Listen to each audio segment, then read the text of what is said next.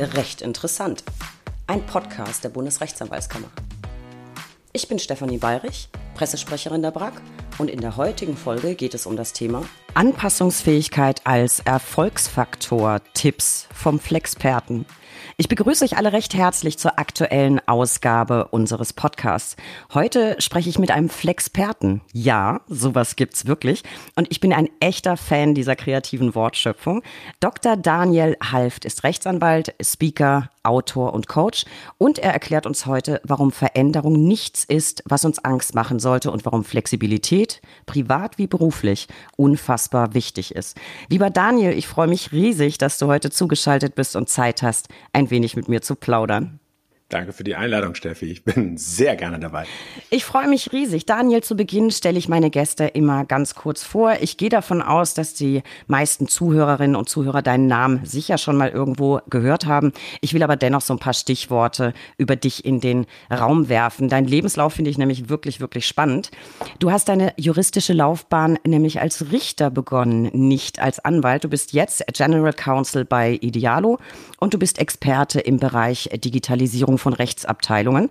Außerdem bist du Coach, berätst Unternehmen, Organisationen und Privatpersonen bei ihren Veränderungsprozessen, beispielsweise im Rahmen von Digitalisierungs- und Innovationsprojekten oder auch bei persönlicher Weiterentwicklung. Und du hast ein Ensemble für Impro-Theater gegründet. Also ganz, ganz viel, über das ich heute sprechen möchte. Lass uns mal ganz, ganz vorne anfangen. Äh, warum hast du Jura studiert, Daniel? Oh, die schwierigste Frage zuerst.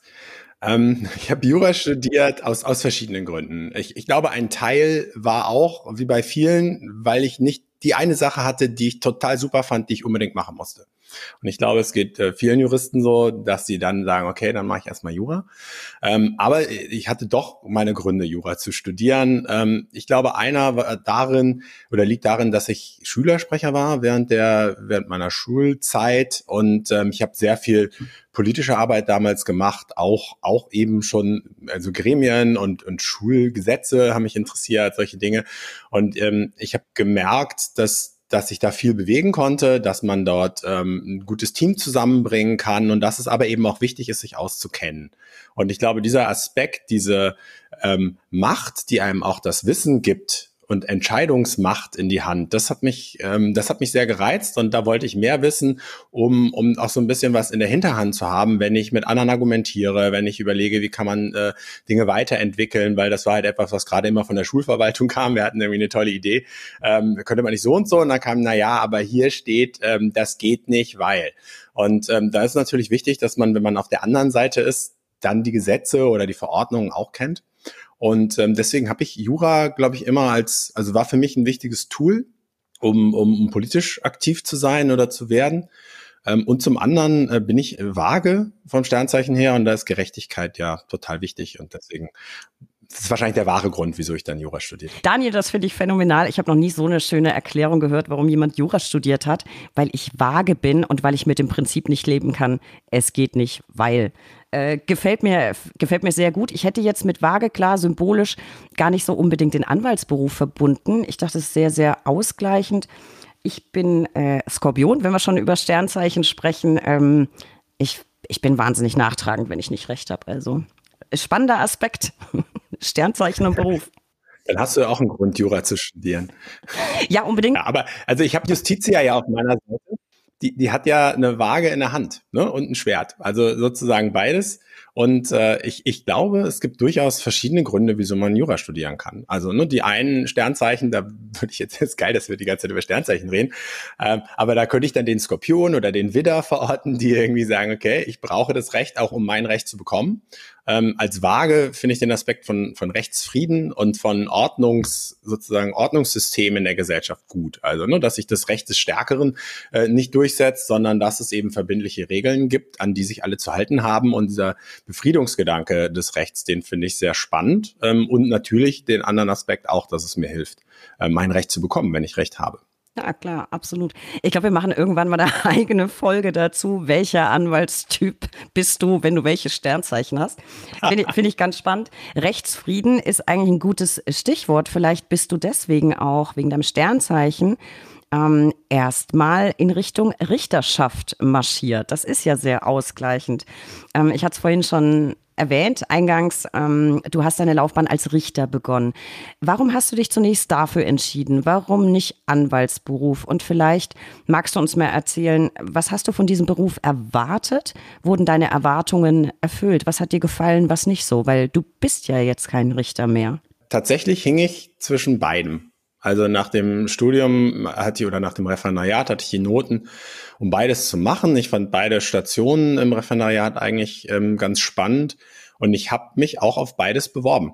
Äh, ich habe tatsächlich, ich hatte ein äh, Jobangebot von NÖR damals und äh, allerdings hat die Justiz des Landes Berlin damals, glaube ich, zum ersten Mal seit Jahren wieder Stellen ausgeschrieben. Ich bin da jetzt auch schon ein bisschen älter. Ähm, heutzutage wäre das gar nicht mehr so schwer, aber damals war es so, wow, es gibt Richterstellen, äh, fantastisch.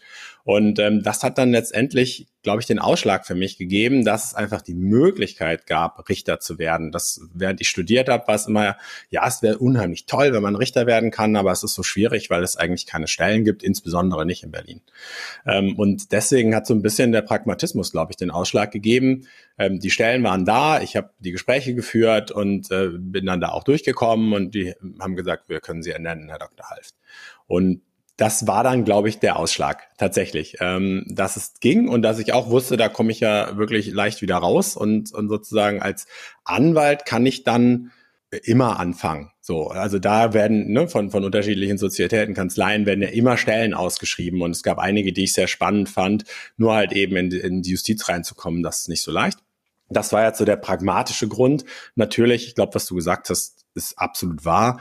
Ähm, ich mag auch Richter sein. Ich finde diesen Gedanken, ähm, Gerechtigkeit walten zu lassen, ähm, mir Dinge genau anzuschauen und zu sagen, ja, also diese Person hat hier meiner Ansicht nach recht oder auch zu verhandeln. Also zu sagen, wir sitzen jetzt alle in einem Raum und, und äh, versuchen sozusagen das bestmögliche Ergebnis zu finden, was äh, idealerweise vielleicht sogar ein Vergleich ist. Weil es ist ja selten so, dass jemand irgendwie zu 100 Prozent recht hat und der, die andere Person hat zu 100 Prozent Unrecht. Und ähm, das fand ich auch sehr spannend. Ich fand diese Art, äh, tief juristisch zu arbeiten, ähm, super. Also auch äh, ein bisschen Zeit zu haben, sich auseinanderzusetzen mit den Schriftsätzen, mit den Gesetzen. Ähm, aber ich komme halt zum Aber, ich bin ja kein Richter mehr. Es hat sich relativ schnell gezeigt für mich, dass die Justiz oder das Justizsystem nicht so funktioniert, wie ich es mir vorgestellt habe. Ähm, ich habe vielmehr dann, also ich habe den Eindruck bekommen, Justiz ist dann doch ein System und ähm, was, was so gewisse Zwänge hat. Also als Richter, ich war am Landgericht Berlin in der 19. Zivilkammer, das ganz nette, äh, super Kollegen. Ähm, aber es kommen halt jede Woche, kommen Fälle rein. Und wenn du nicht so und so viele Fälle dann auch erledigt bekommst jede Woche, dann gehst du irgendwann unter. Und das hat mir mein Vorsitzender sehr schnell, sehr klar gesagt, wofür ich ihm auch total dankbar war. Ähm, aber wir waren zum einen äh, sehr gut im Verweisen, also irgendwie gleich mal schauen, dass wir die Fälle nicht bearbeiten müssen. Äh, und er hat auch gesagt, äh, wenn du nicht ein Drittel der Fälle verglichen bekommst, dann gehst du unter. Ähm, einfach nur, damit man keine Urteile schreiben muss, damit es nicht weitergeht. Und ich glaube, da hatte er gar nicht so Unrecht mit, ähm, weil ich eben gemerkt habe, gerade am Anfang, wenn man die Routine noch nicht hat, wenn man sich wirklich hineinbegibt, wenn man dann irgendwie mehrere mündliche Verhandlungen macht, dann, dann schafft man einfach seine Schlagzeilen nicht. Also ich habe schon sechs Tage die Woche gearbeitet und ähm, es war trotzdem knapp. Und das war aber dann nicht mehr das, was, was meine Idee von Gerechtigkeit war oder von meiner Rechtsprechung. Ich habe angefangen und dachte, schaue mir den Fall an und äh, ne, höre beide Seiten ausreichend und nachher sage ich, okay, diese Person hat recht. Nachher habe ich als Richter dann die Tendenz verspürt zu sagen, okay, wer, äh, na, wo ist die Lücke, sagen wir mal so. Also eher zu sagen, okay, wir müssen diesen Fall jetzt mal entscheiden. Ist gar nicht so wichtig, was ich dann am Ende, wenn ich den ganzen Sachverhalt, eine Ausforschung geht ja eh nicht, aber wenn ich mich da jetzt so richtig rein vertieft hätte, was ich dann gesagt hätte, sondern naja, ähm, wer hat nicht gut genug vorgetragen und äh, ne, dann gibt es nochmal mündliche Verhandlungen. Also so von der Tendenz her. Und das war aber nicht das, weswegen ich Richter geworden bin. Und noch eine andere Sache, und da kommt jetzt so dieses Flexpertentum rein. Es herrschte eine unheimliche Angst. Also die Richter hatten oder RichterInnen hatten unheimliche Angst, das falsch zu machen. Und, und das im sozusagen sichersten Job der Welt. Also ich war ja noch Richter auf Probe, Aber die anderen äh, waren ja ernannt auf Lebenszeit. Und was, was soll man schon tun, bevor einem irgendwie das Richteramt weggenommen wird? Aber trotzdem waren alle total bedacht, bloß nichts falsch machen, bloß kein Risiko eingehen. Und es gibt natürlich auch seinen Anteil, da hat das auch, da ist das auch in Ordnung. Ne? Wir sollen ja recht sprechen, wir sollen ja auch keine Fehler machen. Aber wie man ja an der Berufungsinstanz sieht, äh, ist es ja manchmal gar keine Frage des Fehlers, sondern der Ansicht. Ja, also Berufung, Revision. Es ist ja nicht so, als wenn die Untergerichte immer äh, falsch urteilen würden, sondern die haben halt auch manch, manchmal einfach eine andere Ansicht von Dingen. Und da gab es sehr wenig Mut, sondern viel, ich muss das jetzt so entscheiden, weil sonst werde ich aufgehoben.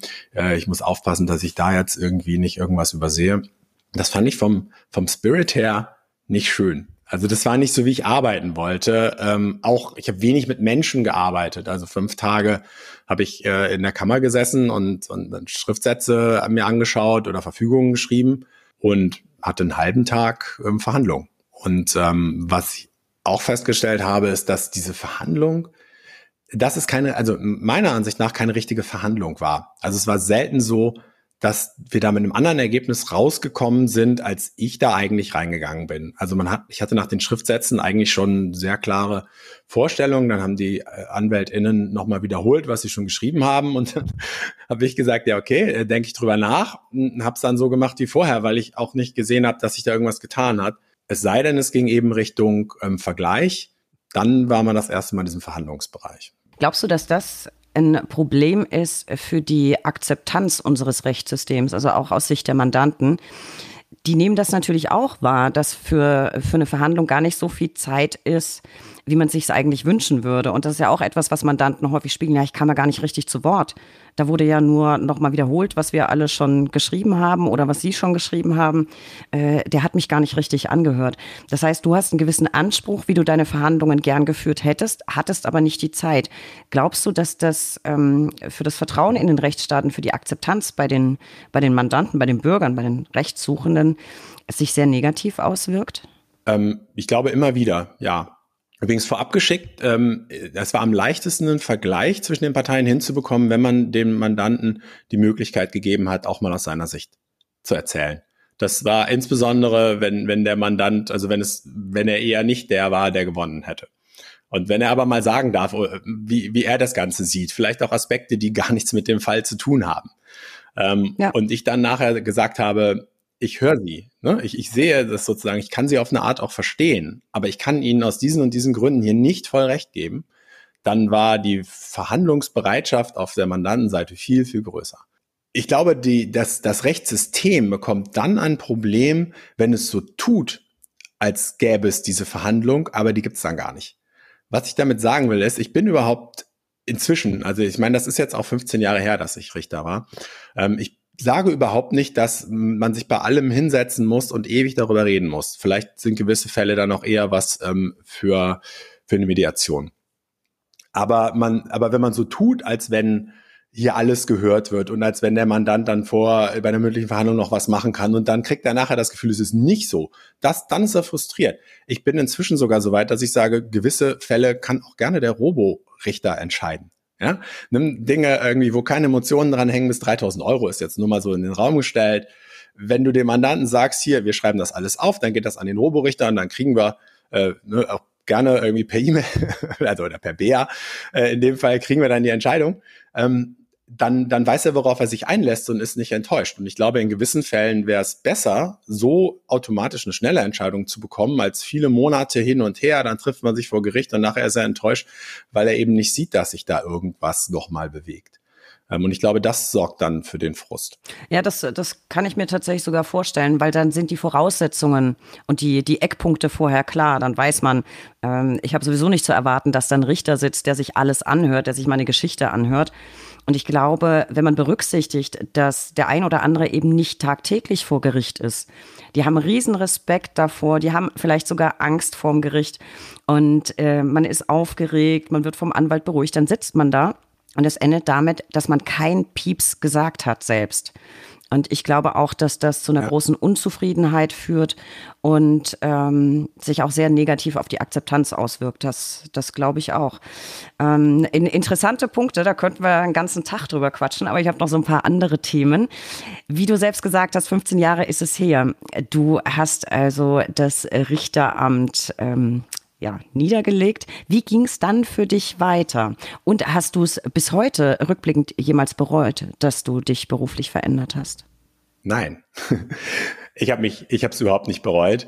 Und äh, wie ich das Richteramt niedergelegt habe, ist vielleicht noch ganz interessant. Ähm, ich war dann nämlich äh, nach dem Landgericht war ich abgeordnet an die Senatsverwaltung für Justiz, ähm, so heißt die ja bei uns in, in Berlin, und ähm, war persönlicher Referent der Justizsenatorin und habe mir sozusagen den Justiz Betrieb nochmal von hinten angeschaut. Ja, also einmal war ich sozusagen äh, selber der Hamster ähm, und dann habe ich mal auf das System von oben geschaut und äh, offen gestanden war danach für mich klar, dass ich nicht in der Justiz bleiben will.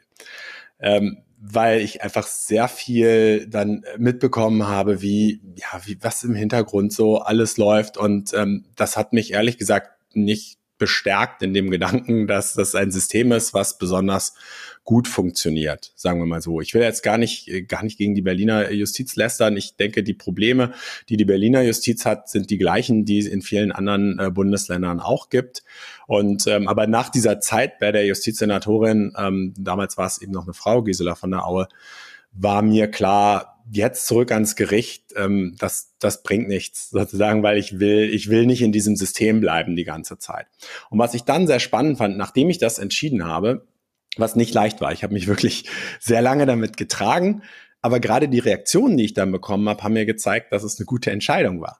Ich war ja damals an der Senatsverwaltung für Justiz, wo auch viele Abgeordnete Richter waren oder Ministerialbeamte und ich bin dann halt rumgegangen. Ich kannte ja viele als persönlicher Referent und habe gesagt, ich höre jetzt auf und trete zurück und so. Und dann waren die, also die Reaktion, die ich am meisten bekommen habe, war, boah, das ist ja mutig.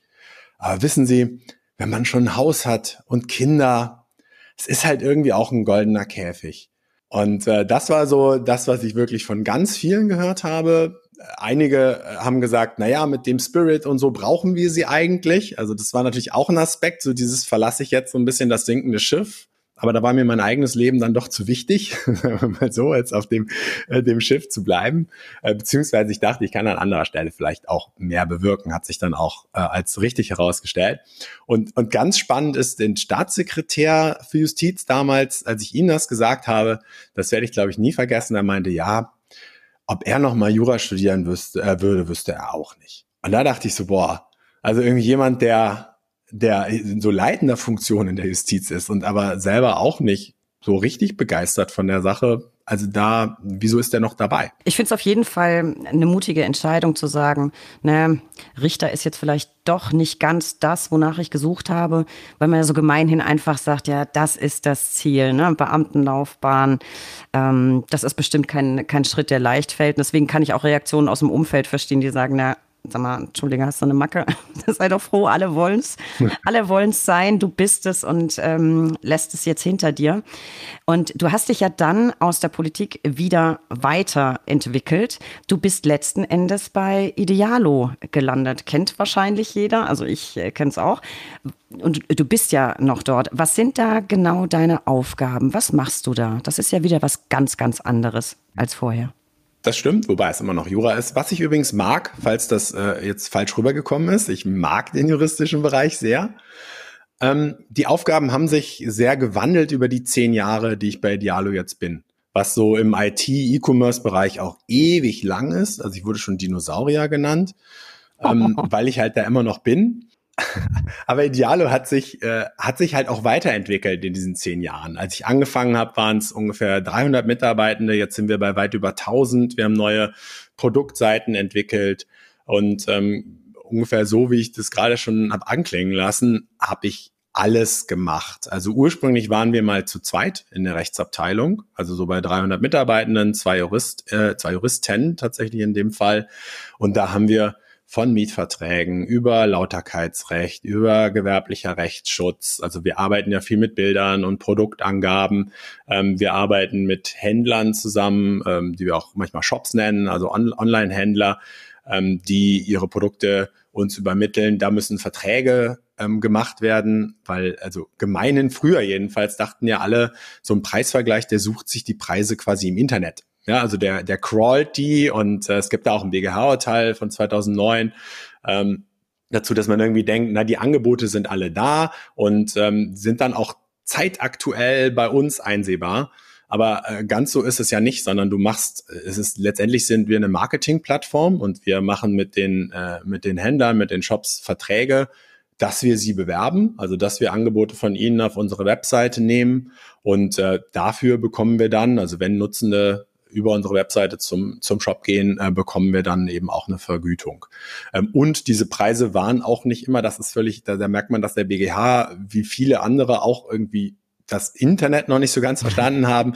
Die sind nicht gleichzeitig äh, überall, also ne, also die, der Preis im, im beim Shop und der Preis bei uns der kann gar nicht ganz gleich sein. Also man, man kann nicht irgendwie 60 Millionen Angebote gleichzeitig abrufen, sondern man muss immer sozusagen im Kreis ähm, von Shop zu Shop gehen und schauen, hat sich jetzt was verändert oder nicht. Und ähm, genau, und da gibt es einfach äh, ganz viel. Ich habe ja die Bereiche schon genannt. Ähm, Arbeitsrecht haben wir äh, glücklicherweise, also das finde ich immer ganz schön, wenn man das nicht machen muss. Also weil, weil, weil du als Rechtsabteilung sehr nah an den KollegInnen auch bist. Und das sind ja manchmal dann auch unangenehme Dinge. Ähm, also Arbeitsverträge haben wir noch eher gemacht, aber so Auseinandersetzungen ähm, mit äh, Mitarbeitenden ähm, haben wir dann nicht gemacht. Aber es ist wirklich so Rechtsabteilung, gerade wenn sie noch nicht so groß ist, ein Riesenspektrum. Ich wollte es gerade sagen. Ähm, dann sind wir gewachsen. Ja, also es ist, aber das haben ja viele Anwälte auch. Also es gibt ja auch, je nachdem, wo man als Anwalt äh, ansässig ist, machst du auch alles, was halt irgendwie gerade anfällt. Und ähm, da ist man halt ein, ein Generalist. Und ich mag das aber sehr. Also das ist auch etwas, was ich spannend fand. Jetzt ist es natürlich doch im Wesentlichen Zivilrecht, bisschen Verwaltungsrecht gewesen, ganz wenig Strafrecht. Wobei auch Strafrecht jetzt, also es geht eher, wir bekommen Polizeianfragen, wenn, wenn es da mal Betrugsfälle gab und so, ähm, das sind dann eher Auskunftsanfragen. Wir müssen da nicht selber prüfen. Ähm, aber ich mag dieses, äh, dieses Generalist sein, das fand ich schon, äh, finde ich schon sehr, sehr spannend. Und ähm, die Rechtsabteilung hat sich aber über die zehn Jahre sehr verändert. Wir sind inzwischen mit Datenschutz mehr als zehn Leute, also zwölf, dreizehn Mitarbeitende. Ähm, und es hat mit der Regulierung zu tun und mit der Größe. Also wenn man skaliert, wenn man überlegt, wir waren früher zwei auf 300 und jetzt sind wir irgendwie auf etwas über 1013. Ich weiß jetzt gar nicht, ob das hinkommt oder nicht. Ähm, also ob es quasi eine überproportionale Skalierung ist oder nicht. Ähm, aber äh, wir sind jetzt deutlich mehr und meine Rolle hat sich auch verändert. Ich ähm, leite nicht mehr die Rechtsabteilung inzwischen, weil ich eben das nicht mehr alles unter einen Hut kriegen würde. Also meine Beratung, äh, die ich mache, ähm, mein Speaking ähm, mit einer Rolle als, als Leiter der Rechtsabteilung in so einem Unternehmen ist dann leider nicht mehr vereinbar, obwohl ich ein großer Freund von Teilzeit-Chefpositionen bin. Also ich finde, da muss es viel mehr Flexibilität geben. Jetzt für meine Situation passt es nicht mehr. Also ich arbeite nur noch 50 Prozent, so dass sich auch mein Arbeitsbereich jetzt verändert hat. Also ich, ich, ich mache tatsächlich das, das Vertragsrecht bei uns, ähm, die Händlerverträge, weil ich die sehr gut kenne aus der Historie heraus und, und bin so ein bisschen in meiner Wahrnehmung so ein Senior Counsel auch, also jetzt nicht Senior Legal Counsel, aber ich kenne den Laden halt besser als jeder, jeder andere bei uns, weil ich seit zehn Jahren da bin und deswegen, je nachdem, was gerade so anfällt und die Frage, wie war das denn eigentlich früher, wieso wird das denn so gemacht, dann äh, berate ich da aus, aus dem, was ich noch weiß. Ja, aber das klingt ja total nach Win-Win-Situation, also 50 Prozent und dann spezialisiert auf Verträge heißt auch, du hast nicht mehr so viel mit Datenschutzrecht zu tun. Die Zuhörer wissen das und Zuhörerinnen. ähm, ich stehe nicht mit Datenschutz auf Kriegsfuß, das auf keinen Fall, aber ich finde es wahnsinnig umfangreich und es spielt einfach überall rein. Das macht es häufig sehr, sehr anstrengend, wenn du irgendwie eine coole Idee hast und auf dem letzten Meter denkst, oh Gott, ist das jetzt, warte mal, da müsste man wahrscheinlich auch noch dies und das prüfen. Ähm, äh, Gott sei Dank haben wir bei uns auch einen sehr versierten Kollegen und dem kann ich diese, diese nervigen Fragen dann immer aufhalten. Und der zweite Vorteil ist, du hast mehr Zeit für das, wofür du wirklich brennst, was du für dich entdeckt hast. Ähm, du hast eben schon gesagt, du, du berätst. Und du befasst dich äh, da unter anderem sehr stark mit dem Thema Digitalisierung, auch im Zusammenhang mit Rechtsabteilung. Wie bist du drauf gekommen? Also lag das tatsächlich auch an Idealo? Also ich würde mal denken, dass da ist sowieso relativ viel äh, digital. Oder hast du da entdeckt, Mensch, da ist ja in eigentlich jeder Rechtsabteilung enormer Bedarf äh, mehr zu digitalisieren. Und womit genau befasst du dich? Ähm, du hast ja auch ein Buch geschrieben, ähm, jetzt muss ich gerade auf meinen Spickzettel gucken, die digitale Zukunft der Rechtsabteilung, wie Agilität, künstliche Intelligenz und Technologie die Arbeit in der Rechtsabteilung verändern.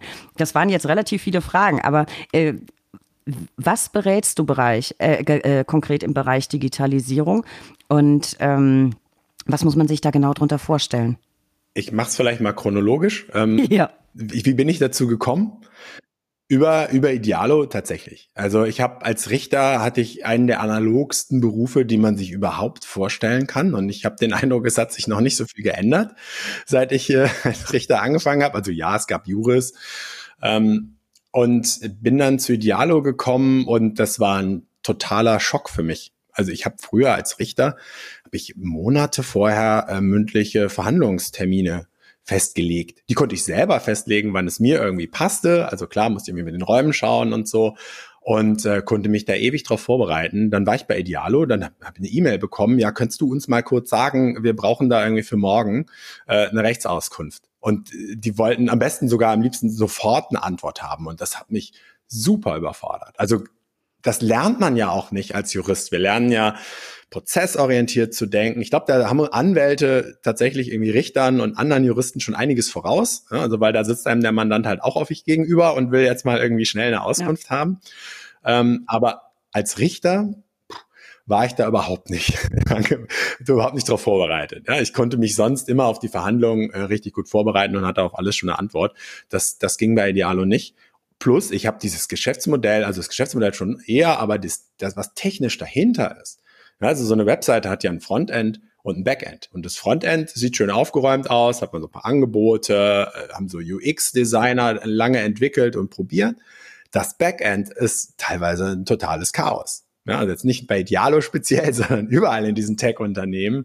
Ähm, und bis man das verstanden hat, das hat Monate und Jahre gedauert. Aber die Kollegen haben mich da an die Hand genommen und haben mir die Prozesse erklärt, haben meine Fragen beantwortet, weil als Jurist kann man eben eine gute Rechtsberatung in einem digitalisierten Bereich nur machen, wenn man den Bereich auch verstanden hat.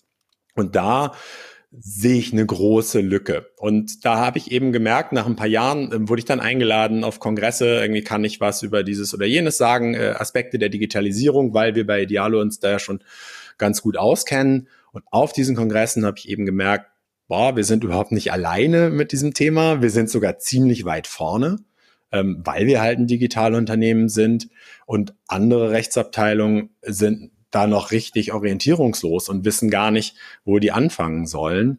Und da habe ich dann angefangen zu sagen, okay, ich gebe mein Wissen weiter. Das ist vielleicht auch so ein bisschen dieses Bühnending, ja, Schauspieler. Ähm, deswegen habe ich kein Problem damit, mich vor Leute zu stellen und denen zu erklären, wie machen wir das eigentlich, welche Veränderungen kommen jetzt durch die Digitalisierung.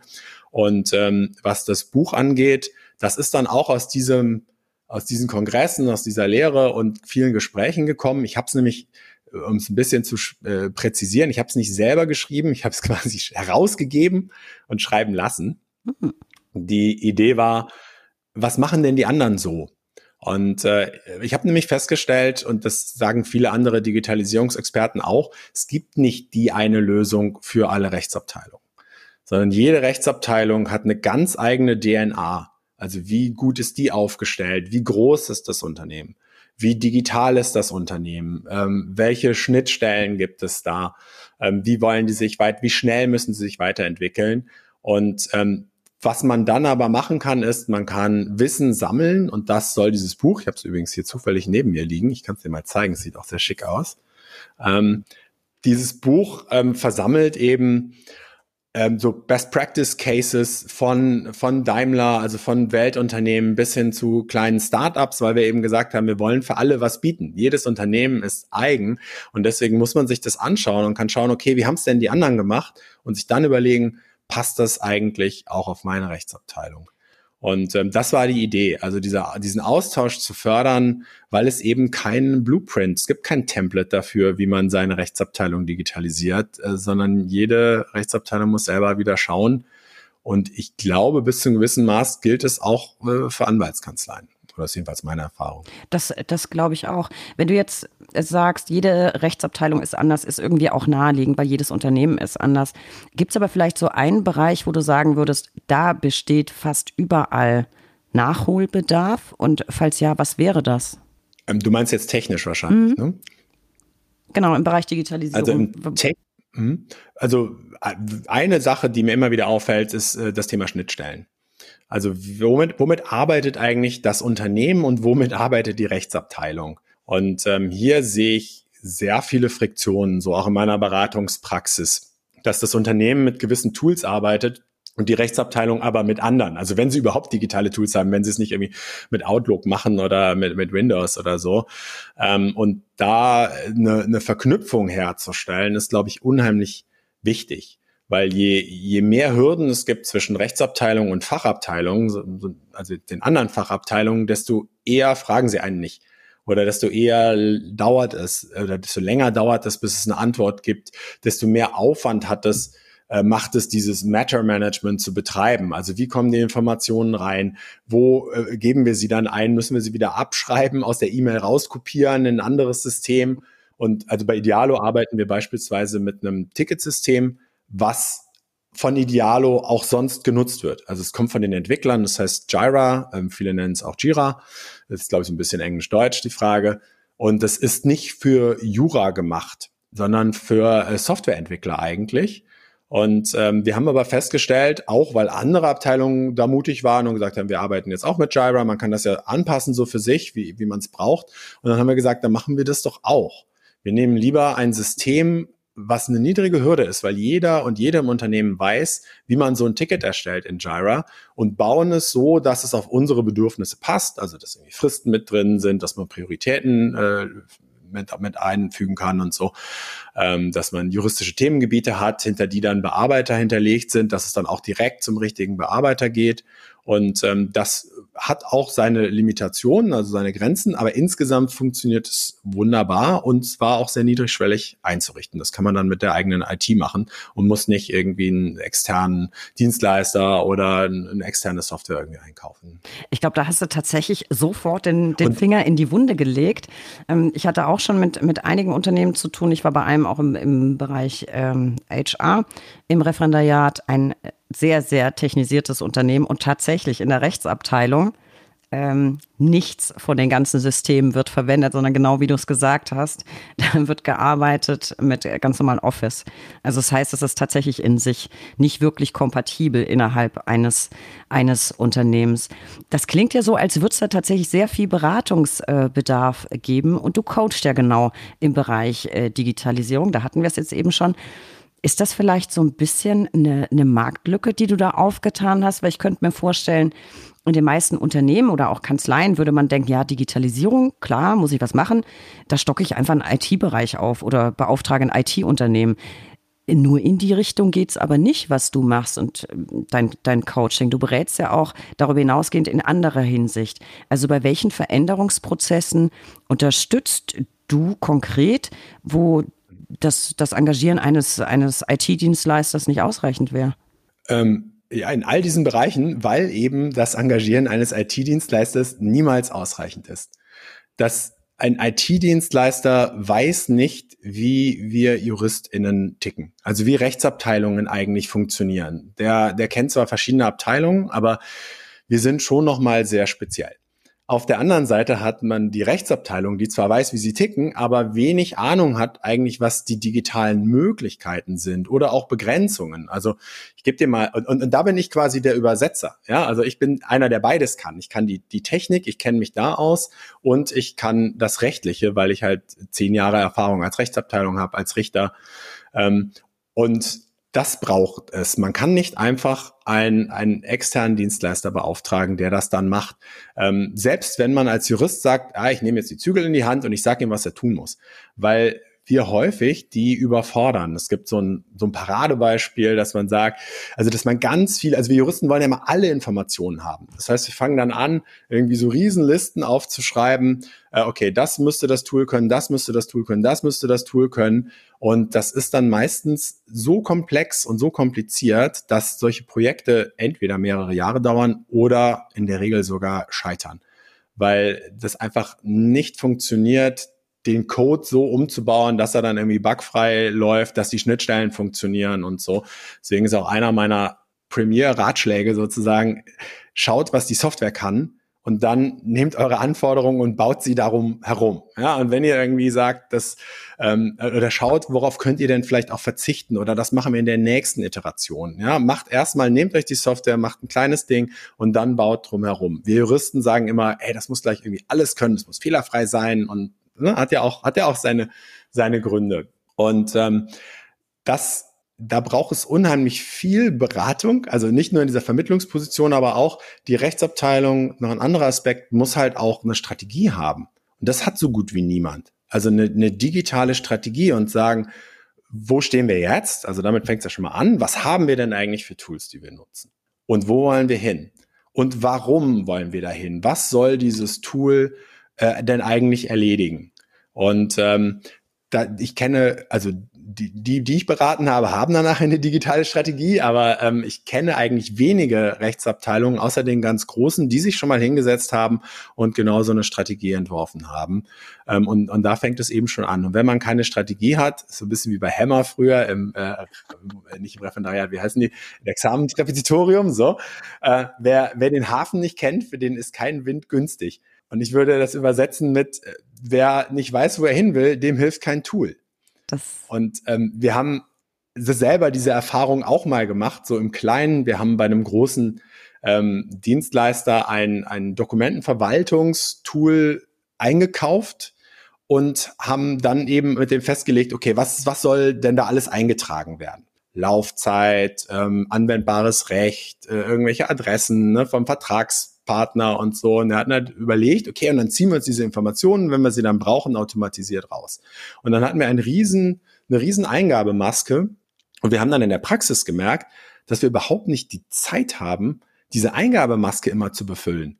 Also das dauert einfach lange und haben dann nachher festgestellt, wir brauchen diese Daten so gut wie nie. Ja, also zum Beispiel anwendbares Recht oder Gerichtsstand, dachte ich erst, ja, ist ja toll, dann kann man das immer sehen.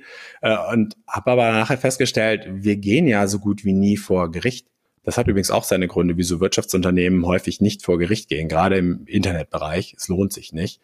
Ähm, und, und dann haben wir halt ein Tool gehabt, was wir nicht benutzt haben und Informationen, die wir überhaupt nicht brauchten. Was dazu geführt hat, dass dieses Tool dann bei uns zu einem Archiv verkommen ist, aber auch nur so halb befüllt. Und genau davor möchte ich Rechtsabteilungen, möchte ich Kanzleien bewahren.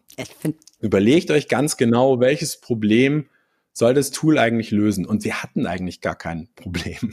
Finde ich, äh, finde ich total spannend. Äh, könnte ich, könnte ich noch ganz, ganz viele Fragen stellen. Ich habe aber noch ein paar andere Stichworte auf meiner Liste. Ähm, eines davon ist Künstliche okay. Intelligenz. Damit befasst du dich ja auch. Ähm, auch der Titel des Buches, das du herausgegeben hast, befasst sich damit. Mich würde interessieren, was genau ist KI für dich? Also wo fängt für dich nennenswerte KI an? Äh, was kann sie inzwischen und wo lauern deiner Meinung nach Gefahren? Wow, äh, super interessante, aber auch super schwierige Frage. Ne? Was ist KI? Ist das jetzt nur ein Algorithmus oder ist es selbstlernend, was so die, die Puristen irgendwie sagen würden. Ähm, ich bin da sehr pragmatisch, muss ich sagen. Ich finde, KI ist alles, was uns auf eine Art automatisiert unterstützen kann. Ähm, was mehr ist als jetzt nur, ähm, nur ein ganz simples Programm irgendwie äh, zum irgendwas ablegen. Deswegen habe ich, also ich habe eine sehr weite KI-Definition, das muss ich, äh, muss ich zugeben. Ähm, das sind für mich Hilfsmittel, die, die der Rechtsabteilung Arbeit abnehmen oder das ist ein Hilfsmittel, das der, das der Rechtsabteilung Arbeit abnehmen kann und idealerweise, aber das wird iterativ sein, immer mehr eben auch selbst kann, ohne Steuerung. Und da gibt's eigentlich ein ganz, ganz gutes Beispiel jetzt gerade, ähm, ist in aller Munde, ChatGPT, da komme ich gleich zu.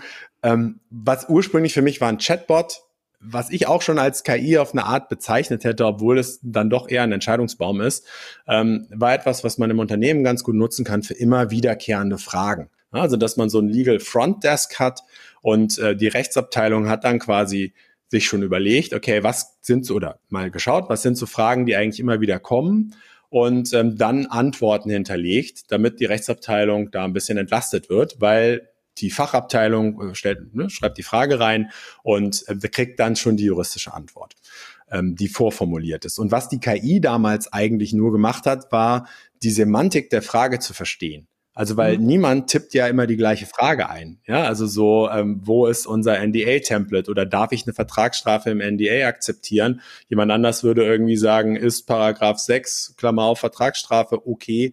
Ähm, und, und die KI konnte das dann äh, runterbrechen, okay, was will die Person von mir? Und hat dann die vorgefertigte Antwort der Rechtsabteilung genommen und das Ganze ausgespuckt. Das war für mich früher dieser Art Chatbot schon so eine Art KI. Jetzt äh, seit ChatGPT hat sich das ja irgendwie nochmal komplett gewandelt. Da ist eine, eine Komplexität hinter und ein Selbstantworten formulieren können. Das, das hätte ich bis November 2022 irgendwie auch noch nicht für möglich gehalten. Also da ist ja ChatGPT ähm, jetzt in der dritten Version veröffentlicht worden und ist halt wirklich ein Quantensprung. Und deswegen, wenn ich jetzt über KI nachdenke, beschäftige ich mich viel mehr mit der Frage, wofür braucht es uns dann noch? Und zwar nicht, uns wird es nicht mehr brauchen, aber wo positionieren wir uns? Weil diese KI, und das haben ähm, tolle KollegInnen jetzt schon gezeigt, die kann einem einen Verwaltungsakt vorformulieren, die kann einem eine Klageschrift vorformulieren, die kann Urteile, also die, die wichtigen Punkte aus Urteilen rausnehmen, was, was ja normalerweise ein Anwalt für den Mandanten eigentlich macht. Und ähm, die ChatGPT kann einige Dinge besser und andere Dinge nicht so gut. Also der Verwaltungsakt beispielsweise war nicht rechtmäßig. Sieht aber irgendwie schon ganz gut aus so. Aber die steht ja auch noch total am Anfang. Und ich glaube, es wird nicht mehr lange dauern, also wenn man jetzt diese Quantensprünge sieht, ähm, die die KI macht, bis da auch ein rechtmäßiger Verwaltungsakt rauskommt. Und ich sehe da eine große Chance auch für uns JuristInnen, weil wir das nehmen können als Tool, um uns zu unterstützen. Ähm, weil ich meine, wer, wer jetzt beispielsweise sich in, in Back Online und Juris und diese, diese Sucherei oder aus einem Urteil die wichtigen Punkte raus, das kann auch ganz schön anstrengend und nervig sein. Wie formuliere ich es jetzt? Und wenn das uns eine KI abnimmt, dann haben wir Zeit für andere Dinge. Und ich glaube, da müssen wir jetzt schauen, also was kann die KI und was kann sie absehbar nicht. Ähm, und da müssen wir uns positionieren und äh, neu überdenken, was, was müssen wir eigentlich können, um an diesen entsprechenden Stellen, wo die KI noch nicht ist, dann Rechtsberatung zu machen. Und ich glaube, da geht's viel mehr auch Richtung Soft Skills. Also etwas, was viele Anwälte, glaube ich, in ihrer Praxis lernen. Ja, nicht im Studium. Also da möchte ich nochmal, das möchte ich nochmal betonen. Man lernt nicht im Studium, wie man gut mit äh, MandantInnen umgeht, ähm, wie man die gut berät, wie man, äh, ich finde nicht mal, wie man Argumentationen aufbaut, außerhalb der sozusagen strengen juristischen Argumentation. Aber diese Soft, Skill, äh, Soft Skills, die jetzt kommen, äh, also Empathie beispielsweise, ähm, wie kommuniziere ich Dinge, wie kann ich irgendwie auch unangenehme Sachverhalte gut rüberbringen, ähm, das sind Dinge, einen Systemüberblick zu haben, auch kreativ, ne, natürlich auch das etwas, wo die KI noch nicht so weit ist. Wie kann man kreativ mal aus dem einen Bereich völlig in den anderen kommen? Ich versuche seit ein paar Wochen ChatGPT zum Reimen zu bringen. Klappt im Deutschen irgendwie noch nicht. Im Englischen aber äh, wohl schon. Also Limericks funktionieren wohl. Ähm, aber das, das ist jetzt die große Aufgabe, zu schauen, wo kann uns die KI helfen und wo kann sie uns nicht helfen. Und da bringen wir dann auch noch einen Mehrwert für unsere Mandantinnen. Waren jetzt zwei spannende äh, Themen, die du da am Rand gestreift hast. Das eine Soft Skills, das ist, damit rennst du bei mir offene Türen ein. Ich habe ein sehr interessantes Gespräch äh, geführt mit Philipp und Malte von Jureform zur Reform des Jurastudiums. Und das war so mein Punkt, dass ich finde, dass wir viel zu wenig Soft Skills im Studium und, und Referendariat erwerben in Bereichen, die wir aber später brauchen. Und ähm, KI ähm, als Tool, dass uns ganz viel abgenommen werden kann. Das sehe ich auch so. Was man aber aus dem Kollegenkreis immer wieder hört, ist so ein bisschen die Angst, ähm, wird das irgendwann kommen, dass KI uns als Anwälte oder auch den Richter ersetzt. Du hast vorhin auch schon von dem Roborichter gesprochen. Ähm, siehst du diese Gefahr, dass wir irgendwann komplett überflüssig sind und ersetzt werden? Ich persönlich sehe das nicht so, aber ich tausche mich da immer gern drüber aus. Ähm, wir werden nicht komplett ersetzt werden. Ähm, das, das ist ausgeschlossen, aber ganz viel von der Arbeit, die wir tun, die kann substituiert werden durch KI. Also was wir machen, auch in der Rechtsabteilung, also da habe ich es eben erlebt, aber Anwälte natürlich auch. Wir haben sehr viel repetitive Arbeit. Und wenn sie repetitiv ist, dann kann das auch eine KI ganz leicht lernen. Das ist überhaupt kein Problem. Und da werden viele, viele Felder für uns wegbrechen, wo wir nicht mehr beraten müssen. Und das ist eine Entwicklung, die gibt's ja auch schon lange. Also seit es Google gibt, kann man sich alle möglichen Formulare als selber zusammensuchen als Rechtssuchender. Ob man da immer am besten beraten ist, will ich gar nicht beurteilen. Aber es ist ein Fakt. Das machen viele. Ja, oder schauen auf TikTok, Herr Anwalt auf TikTok hat 6,1 Millionen Follower, die regelmäßig seine Videos schauen. Wo kriegen die ihre, ihren Rechtsrat her? Ja, von Herrn Anwalt. Und der macht das ja nicht in seiner Eigenschaft als Anwalt, sondern in seiner Eigenschaft als Influencer ähm, ja. oder als Marke. Und deshalb, also das ist einfach eine Entwicklung, die gibt es schon länger. Sie wird jetzt durch künstliche Intelligenz, durch Chatbots sich verstärken, extrem verstärken.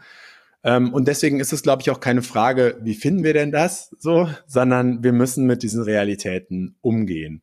Und ich glaube, der Anwalt und die Anwältin ist schlau und gut beraten, die sich darauf jetzt vorbereitet und eben die Skills, die bleiben, die Rechtsbereiche, in denen es auf jeden Fall menschliche Beratung braucht, ähm, sich darauf spezialisiert oder da schaut, dass sie ähm, ja die entsprechenden Skills, das entsprechende Wissen ähm, sich jetzt da ähm, raufholt oder aneignet. Ähm, weil, ja, wie gesagt, in den anderen Bereichen, das ist einfach eine, eine faktische Sache, da, da ist es leichter für die Generation Millennials, Millennials oder für die Generation Z, ähm, sich das dann im Internet oder vom Chatbot zu holen. Also man hat das ja jetzt schon, dass in, einer, in einem Unternehmen die Leute kommen, na ja, aber bei, bei Frag den Anwalt äh, steht aber so und so oder ich habe bei Google gesehen und zukünftig kommen sie und sagen, ChatGPT hat mir aber gesagt so und so. Wieso sagst du es denn anders? Und da muss man dann als Jurist darauf antworten können. Absolut. Das sind übrigens, äh, das ist der Lieblingssatz von Ärzten und von Anwälten. Ich habe das schon mal gegoogelt. Ähm, hatte ich tatsächlich auch schon in, in meinen Mandaten, da kriegt man über die Krise, weil im Zweifel kam nichts Dolles äh, bei rum. Aber Spaß beiseite, ich sehe das auch wie du. Also ich glaube, es ist eine große Chance und ich bin immer ein Fan davon, sich Dinge zunutze zu machen, statt sie zu verteufeln. Deswegen, ich, ich glaube auch, wir haben weiter unsere Daseinsberechtigung. Nur wird sich, glaube ich, das, das Tätigkeitsfeld im Laufe der, der nächsten Jahre immer weiter wandeln. Da müssen wir eben an anderen Punkten ansetzen. Und das sind eben unter anderem, wie du sagst, auch Soft Skills. Das bringt mich so ein bisschen zum nächsten Thema. Du beschränkst dein Coaching ja eben nicht nur auf den Bereich Digitalisierung, sondern du begleitest, habe ich gelesen, auch persönliche Entwicklung. Wie schlägst du innerhalb des mhm. Coachings diese Brücke? Weil auf den ersten Blick liegen diese Themen ja sehr, sehr weit auseinander oder liegen die am Ende vielleicht gar nicht so weit auseinander? Genau, sie liegen am Ende gar nicht so weit auseinander. Digitalisierung und Entwicklung und Mindset-Entwicklung bedingen sich eigentlich. Und ähm, ich will jetzt nicht zu weit ausholen, aber es gibt ja dieses, ähm, na, wie heißt das Manifest, das agile Manifest. Ähm, das entwickelt wurde aus den Erfahrungen in der, in der Softwareentwicklung von, von tollen Softwareentwicklern, die sehr viel Erfahrung hatten bei, bei Software und da festgestellt haben, wenn wir das entwickeln, dann müssen wir schnell und agil arbeiten. Wir können nicht mehr die alten ähm, Projektentwicklungsmodelle, dieses Wasserfallmodell nehmen, weil ähm, bis wir dann was releasen, hat der Konkurrent das schon längst übernommen, das ganze Feld. Und wir müssen eine andere Fehlerkultur haben, wir müssen eine andere Geschwindigkeit haben, wir müssen eine andere Teamverantwortung haben. Und diese Dinge kommen automatisch auch auf uns zu. Je digitalisierter Unternehmen sind, und das geht ja weit über den Entwicklungsbereich, den Softwareentwicklungsbereich hinaus, Sales, HR, also ähm, die Personalabteilung, ganz andere Abteilungen, Marketing, die arbeiten digital und die haben eine ganz andere Frequenz an Erfordernis für Rechtsberatung. Also das geht nicht mehr, dass man irgendwie eine Anfrage kriegt und dann halt zwei Wochen später, ähm, das habe ich bei Idealo sehr früh erfahren, aber das breitet sich auch in anderen Unternehmen immer mehr aus. Wir können nicht mehr so lange warten, bis wir eine Antwort geben. Teilweise steht der Sachverhalt überhaupt nicht fest. In der agilen Entwicklung, Produktentwicklung, gibt es Iterationen. Das heißt, es kann sein, dass die jede Woche kommen mit einer neuen Frage, weil sie das Pro Produkt jetzt anders machen wollen. Und um da richtig beraten zu können, muss ich viel tiefer drin sein. Ähm, ich muss sehen, was machen die eigentlich, in welche Richtung denken sie. Kann ich vielleicht diese, dieses Denken auch schon lenken, dass ich vorher schon ähm, so, so Rails einbaue. Ne? Leute, das geht nicht und das wird auch nicht gehen, weil es einfach rechtlich nicht zulässig ist. Und dafür, das habe ich bei Idealo eben gemerkt, muss ich als Jurist Teil dieses agilen Teams sein. Ich muss, ich bin auch wirklich in dem Team mit drin. Nicht jeden Tag, aber beispielsweise dann einmal die Woche, wenn wir so ein äh, Projektteam haben. Ähm, einfach damit ich beraten kann, damit ich, äh, wir haben auch, wir arbeiten mit Miro, so einem großen digitalen Whiteboard. Da werden alle Informationen zu dem Projekt abgelegt. Es ist schön visuell dargestellt und ich kann mir das selber anschauen. Ich bin nicht darauf angewiesen, dass das jemand für mich übersetzt und vielleicht was vergisst. Und um da richtig mitarbeiten zu können, muss ich die gleichen Skills haben, muss ich wissen, wie agile Projektentwicklung funktioniert. Und ähm, deswegen bedingt sich das auch von den Anforderungen her, die, die unsere Mandanten an uns stellen, ja, ob das B2C ist, also ob das jetzt ein Verbraucher ist oder ob das B2B ist, ein Unternehmen, wenn die selber agil schnell funktionieren, dann wollen sie auch entsprechend so die Rechtsberatung. Die wollen auch nicht lange Formulare ausfüllen oder so, weil das sind die nicht mehr gewöhnt. Ja, also Mandatsvereinbarung schickt man das dann da per Brief hin und so, da hat man da überhaupt keine Lust mehr drauf. Ähm, oder auch Mandatsaufnahme. Ja, also gibt es da etwas, weil die, das sind die einfach so gewöhnt aus dem Internet. Gibt es da, ich mache heute meine Termine beim Arzt mit DocLib beispielsweise, Klar. da sind meine Daten hinterlegt. Ich, ne, ich, das geht einfach viel, viel schneller. Ich kann selber schauen, wann ich da hin will und kann ich bei meinem Anwalt nicht ähnlich mir einen Termin holen? Kann ich da nicht meine Dokumente schon hochladen, dass alles vorliegt, wenn ich zum Termin gehe, dass der sich das idealerweise schon angeschaut hat? Diese Anforderungen, die verändern sich einfach, weil sich die Wirtschaftswelt verändert, weil sowohl Unternehmen als auch Verbraucher oder, oder Endnutzer quasi merken, ähm, so läuft es jetzt. Und wenn dann ein Berufsstand da so total rückschrittlich ist, dann fällt es auf. Ich ärgere mich jedes Mal, wenn ich beim Arzt dreimal das gleiche, äh, fast das gefühlt das gleiche Formular ausfüllen muss. Mhm. Wenn ich das erste Mal zum Arzt gehe, wo ich dann Einwilligung hier, Einwilligung da und dann fragen die dreimal da meine Adresse und ich denke mir, wieso kann man das nicht einmal digital machen? Und dann schreibe ich dreimal meinetwegen. Ja aber es fühlt sich halt total oldschool an. Und ich glaube, wir müssen aufpassen, dass sich Recht nicht irgendwann total oldschool anfühlt. Das hast du, das hast du schön gesagt. Ich glaube, dass da tatsächlich auch eine entsprechende Erwartungshaltung ist, weil wir leben in einer total digitalen, technisierten Welt. Das tun wir in, in vielen Fällen, jedenfalls privat in vielen Geschäftsbereichen, die wir als Verbraucher in Anspruch nehmen, auch wir als Anwälte, sind wir das selbst längst äh, gewohnt. Und ich glaube, da muss man wirklich auch ähm, Schritt halten und diese Veränderung mitgehen. Und äh, Veränderung ist gleich das nächste äh, Stichwort.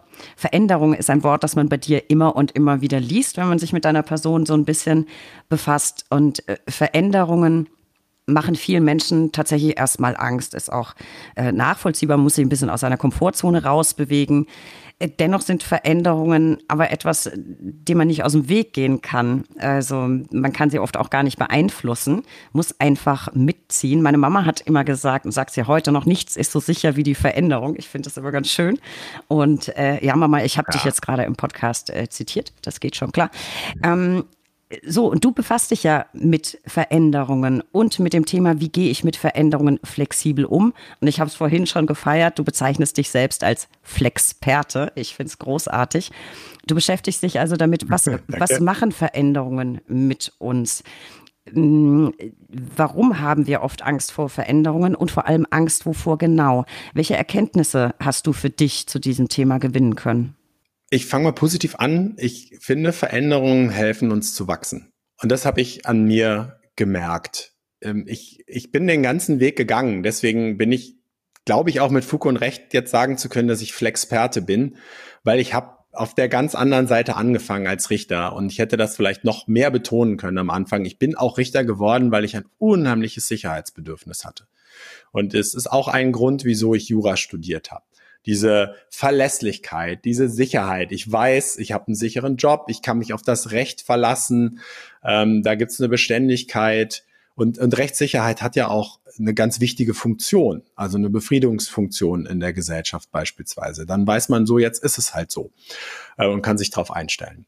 Und ähm, das und ich habe eben bei Gericht gemerkt, dass es ganz vielen anderen Richtern auch so ging. Also diese ähm, diese Angst hat, glaube ich, viel damit zu tun, dass sie Angst hatten, Fehler zu machen, Angst, dass irgendetwas anders wird, weil sie eigentlich ganz zufrieden waren mit dem, wie es jetzt war.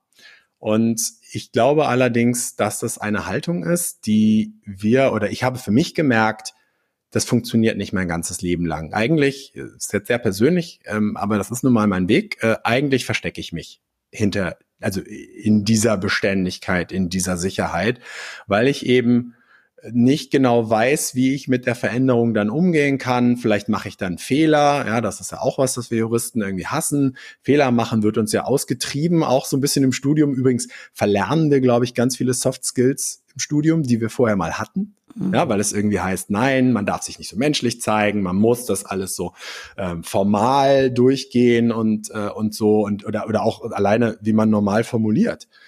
verlernt man ja. Das ist ja ein großer Kritikpunkt an uns Juristen, dass wir uns so ausdrücken, dass es nachher keiner mehr versteht.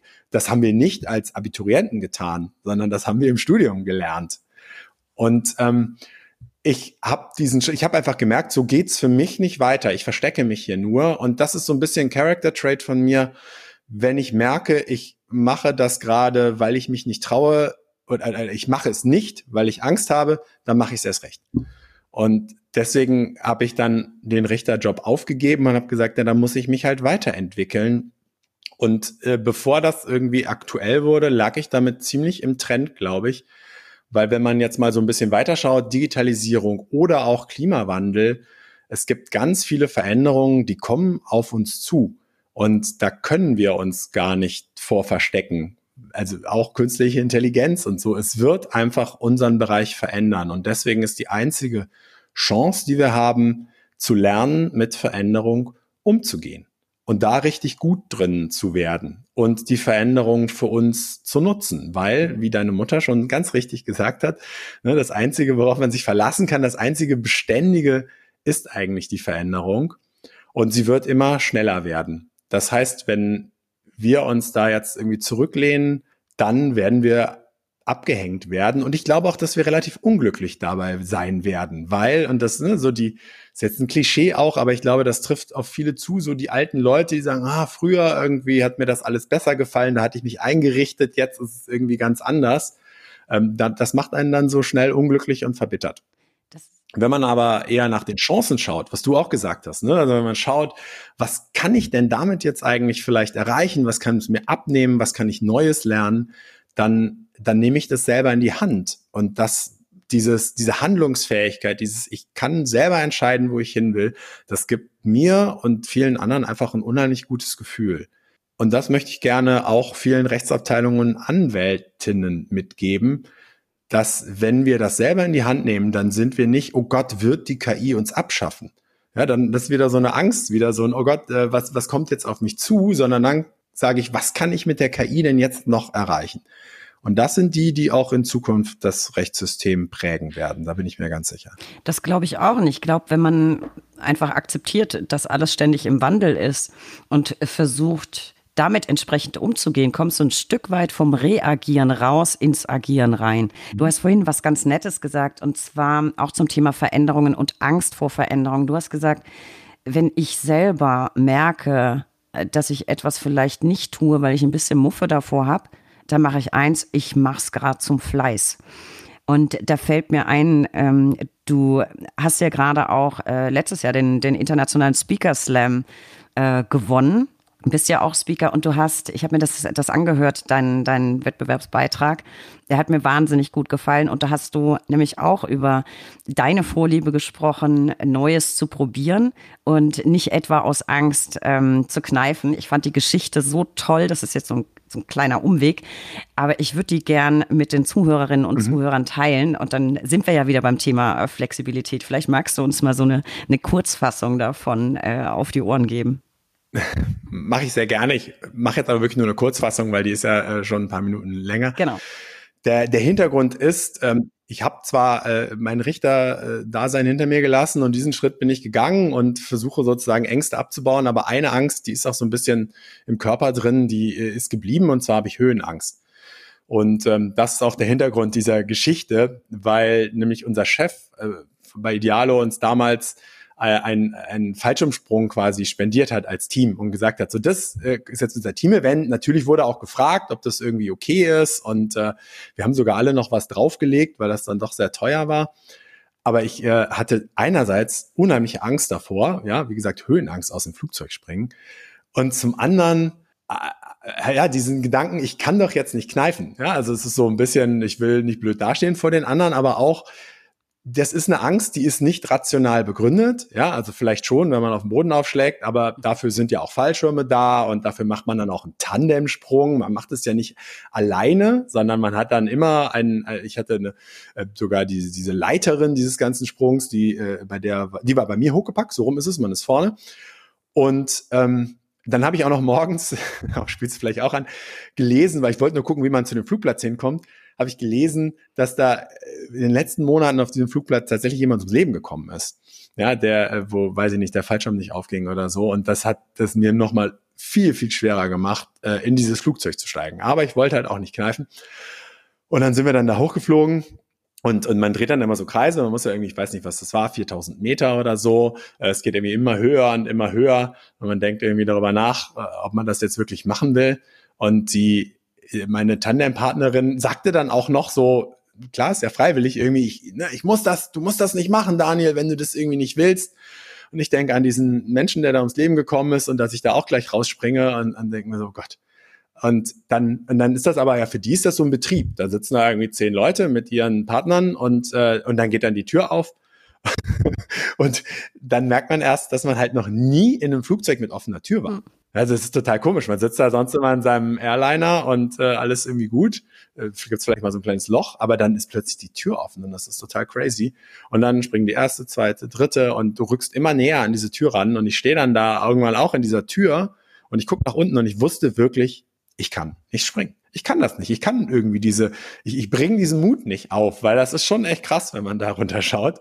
Und ich hatte aber nicht Stopp gesagt und deswegen sie gesprungen, äh, was mir extrem geholfen hat. Ähm, und, und dann ist mir auch erstmal übel geworden, so wie ich das erwartet habe. Und aber nach wenigen Sekunden, und das fand ich, das habe ich wirklich mir fürs Leben gemerkt, nach wenigen Sekunden habe ich gemerkt, boah, da gibt's noch dieses andere Gefühl, dieses, dieses Gefühl von Freiheit und von Wolke riechen, irgendwie so ein, so ein feuchter Geruch, irgendwie wie so Moos. Und äh, dann habe ich mir die Landschaft angeschaut und war einfach nur begeistert und habe mich sogar sicher gefühlt. Also ich glaube, diese Schwellenangst, man nennt das ja auch Schwellenangst, die hatte ich und die konnte ich nicht, nicht überwinden. Aber ich habe mich da in gewisser Weise eben auch selber ausgetrickst. Ich habe, äh, und das sage ich eben auch in dieser Rede, ich habe mich in einen Prozess begeben, der mich an die Hand genommen hat und wo ich wusste, der ist vertrauenswürdig. Ja, diese Frau ist sicher schon tausende Mal aus dem Flugzeug gesprungen und hat es jedes Mal überlebt. Und ähm, diese, da, da gibt es sicher auch TÜV-Abnahmen und so. Und wenn ich weiß, ich bin safe, dann kann der Prozess mich dahin tragen, wo ich vielleicht selber mich noch nicht hintraue. Und für mich gibt es da so eine Analogie eben zur Digitalisierung. Ja, wenn ich mich an die Hand nehmen lasse, wenn ich mit anderen rede, die das schon gemacht haben, oder wenn ich mit unserer IT rede und dann einfach mal ein kleines Projekt mache, dann bekomme ich vielleicht auch den Mut zu größeren Projekten. Und ich glaube, das ist wirklich etwas, was viele Kolleginnen und Kollegen hindert. Dieses, ich weiß nicht, wo ich anfangen soll. Ich habe Angst, dass ich das nicht richtig hinkriege. Und ähm, denen würde ich halt sagen, fangt mit was Kleinem an, macht es mal, lasst euch helfen. Und wenn ihr erstmal in dem Prozess seid, so ein bisschen wie bei mir, als ich dann geflogen bin, dann macht es sogar richtig Spaß. Und deswegen gefällt mir die Geschichte so, wegen der Analogien, die du eben rausziehst. Und das ist tatsächlich eins meiner, ja, ein, ein Motto, nach, der, nach dem ich lebe, einfach mal machen. Und ich habe tatsächlich mich auch angemeldet gehabt. Ich habe einen Flug gebucht, ähm, war schon auf dem Flugplatz. Ich wollte das auch unbedingt machen. Und dann war schlecht Wetter. Wir sind gar nicht abgehoben und seither hatte ich nicht wieder Zeit. Wow. Aber ich werde das auf jeden Fall nachholen, weil ich will das auch unbedingt mal versuchen. Und es hat sich für dich ja gelohnt. Du hast es nicht bereut, bist flexibel äh, geblieben, auf die Veränderung zugegangen. Und ich finde, gesprungen worden sein, das zählt genauso wie selber springen. Das geht schon klar. Und flexibel bist du ja auch noch in anderer ja. Hinsicht. Und ich könnte mir vorstellen, dass das auch wieder wie alles andere bei dir ineinander greift mit dem, mit dem Coaching. Ich hatte es vorhin angedeutet, du bist beim Impro-Theater, hast ein eigenes Ensemble gegründet. Und ich könnte mir vorstellen, und das würde ich jetzt gern von dir wissen, ist auch das Impro-Theater eine gute Möglichkeit, Flexibilität äh, zu trainieren? Ich meine, im Prinzip reagierst du ja auch da sehr schnell auf eine dir vorher unbekannte Aufgaben Stellung. Ich kenne mich jetzt nicht wirklich mit Impro-Theater aus. Erzähl mal so ein bisschen, was, was macht ihr da genau und wie bringt dich das nach vorne in Sachen Flexibilität? Du hast eigentlich schon super gesagt, das Impro-Theater ist irgendwie reine Flexibilität. Es ist eine, eine Theaterform, ähm, ursprünglich ein, also ich glaube übrigens, dass es die ursprünglichste Form von Theater ist. Ja, es ist das, wie, wie Kinder spielen, wenn sie Theater spielen. Ja, sie erfinden einfach was on the spot und äh, reagieren auf das, was die anderen sagen. Ähm, dann hat sich das klassische Theater entwickelt aber sozusagen aus diesem klassischen Sprechtheater, auch die haben in ihrer Ausbildung Impro-Theater-Elemente weil es einfach wichtig ist, weil es eine Authentizität schafft auf der Bühne, weil es eine menschliche Verbindung schafft, dass auch ausgebildete Schauspieler ähm, das in ihrer Ausbildung brauchen. Und ähm, ich habe auch sehr viel Theater gespielt, ähm, in der Schule schon. Ich war ein Jahr in den USA, da habe ich Musical gespielt. Äh, in der Uni Freiburg, wo ich Jura studiert habe, habe ich auch Theater gespielt, weil sah mir immer, also Bühne war mir immer wichtig. Und ich habe auch viel Theater geschaut. Und wenn ich irgendwie ein gutes Stück gesehen habe oder eine gute Inszenierung im deutschen Theater, dann bin ich nachher rausgegangen und dachte, oh, ja, das war echt, echt gut. Und dann habe ich einmal Impro-Theater gesehen, da hat eine Freundin mich mitgenommen und ich war so dabei mit dem ganzen Herzen und ich habe gelacht und mitgefiebert und mich auch mal fremdgeschämt, wenn es irgendwie nicht funktioniert hat, dass ich da gemerkt habe, so muss für mich Theater sein. Es muss mich wirklich mitnehmen. Es muss mich sozusagen in meiner ganzen Persönlichkeit auch betreffen. Und deswegen habe ich gesagt, jetzt will ich diese Theaterform lernen. Und das ist jetzt auch schon 20 Jahre her fast, dass ich, ja genau, 20 Jahre her, dass ich da angefangen habe. Und ähm, ich glaube, auf eine gewisse Art hat es mich davor bewahrt, da zu landen. Und ich will jetzt niemandem unruhig, Unrecht tun, aber wo der Staatssekretär gelandet ist, so dieses ähm, nachher auch nicht mehr anders zu können. Und weil beim Improvisationstheater, wir sind auf der Bühne, wir entwickeln äh, Geschichten und Szenen aus dem Stegreif. Manchmal lassen wir uns was geben, so als Inspiration und machen eben was mit dieser Inspiration. Das kann ein Ort sein, es kann eine Beziehung sein oder ein Wort. Und alles andere entsteht dann auf der Bühne zwischen den Schauspielern. Das können zwei, drei, vier sein, je nachdem, auch in unterschiedlichen Szenen, unterschiedliche Anzahl. Und ich finde es total super, diese Art von Beziehung zu anderen Leuten einzugehen, auch dieses, dieses Risiko einzugehen, nicht zu wissen, was ich als nächstes sage und ähm, auch Vertrauen zu lernen. Das ist äh, etwas, was ganz wichtig war für mich in, äh, in meinem Lernen äh, des Improvisationstheaters. Ich habe es immer wieder, dass Leute nach der Show zu mir kommen und sagen, boah, wie ihr das macht, dass ihr immer wieder was zu sagen habt, dass euch immer was Witziges einfällt. Und ähm, ich denke mir und sage das dann meistens auch, das ist gar nicht so. Ich habe gar nicht immer tolle Ideen, aber ich habe gelernt, es auszuhalten, wenn ich keine habe. Weil erstmal stehe ich da immer noch. Ja, also selbst wenn ich nichts sage, stehe ich auf der Bühne und wenn ich mich wohlfühle und mir nicht anmerken lasse, dass ich gerade keine Idee habe, dann trägt das unheimlich lange, weil die anderen wissen überhaupt nicht, dass ich leer bin. Dann habe ich meine KollegInnen, ja, die, die dann die nächste Idee vielleicht haben. Irgendeinem von uns dreien fällt immer was ein. Und ähm, wenn ich selber nichts habe, dann kommt halt was von den anderen. Und das gibt mir dann wiederum eine Idee, das nächste draufzusetzen. Also diesen Input von anderen zu bekommen und das Vertrauen zu haben, ich werde damit auch was machen können. Und wenn nicht, dann stehe ich da einfach eine Weile und das, der Zuschauer denkt, ich mache das jetzt extra. Da äh, kriegen wir vielleicht auch einen kleinen Bogen hin zu äh, Anwälten. Ich glaube, dass auch viele Anwälte oder, oder wir Rechtsberatenden auch oft ähm, Vertrauen geben und sagen, ja, das wird schon. Und äh, selbst wenn wir vielleicht innerlich nicht ganz sicher sind, äh, ob das so wird, ähm, einfach das, also auch eine ganz wichtige Funktion von, von Rechtsberatung ist. Die, äh, das merke ich immer wieder, jetzt komme ich ein bisschen weg vom Impro-Theater, aber dass viele Fachabteilungen halt wollen, dass die Rechtsabteilung sagt, alles klar, macht das. Wir übernehmen sozusagen die Verantwortung dafür und dann fühlen die sich besser. Wir sind da sozusagen auch so ein bisschen der, der Pfeiler an ihrer Seite. Bei allem sich auch absichern und auf die Risiken hinweisen, aber ähm, dann fühlen sie sich besser. Und ähm, zurück zum Impro-Theater, da habe ich eben gelernt, auf andere zu vertrauen, dass ich selber auch diese Flexibilität habe und dass das schon irgendwie wird. Und ich glaube, on the long run hat es mich davor bewahrt, zu sehr in meiner Jura-Bubble zu bleiben und die anderen Möglichkeiten zu sehen. Also ich arbeite ja viel mit Schauspielern, auch Leuten, die an der Ernst Busch ihre Ausbildung gemacht haben, also sozusagen Diplom-Schauspielern zusammen. Und ähm, das ist ein ganz anderer Typ Mensch und die haben ganz andere Sichtweisen auf Dinge und Herangehensweisen. Und das hat mich immer wieder inspiriert, weitergebracht und auch davor bewahrt, in meiner kleinen Bubble zu bleiben. Und ich glaube, langfristig hat es mir eben ermöglicht, als Richter auszusteigen, mich weiterzuentwickeln, zu sagen, ich werde, ich werde jetzt Dozent, ich werde Speaker, ich gehe auf die Bühne, weil ich einfach gesehen habe, ich kann mich in die Richtung entwickeln, in die ich möchte und das Vertrauen zu haben, dass diese Richtung schon richtig sein wird für mich. Also ich fülle sozusagen einen, einen Need, ich fülle einen Raum aus, der jetzt gerade da ist und interessanterweise hat sich das so ergeben. Ich habe mir nicht gesagt, ich werde mal Digitalisierungsberatung machen oder New Work und Agilität irgendwie vermitteln.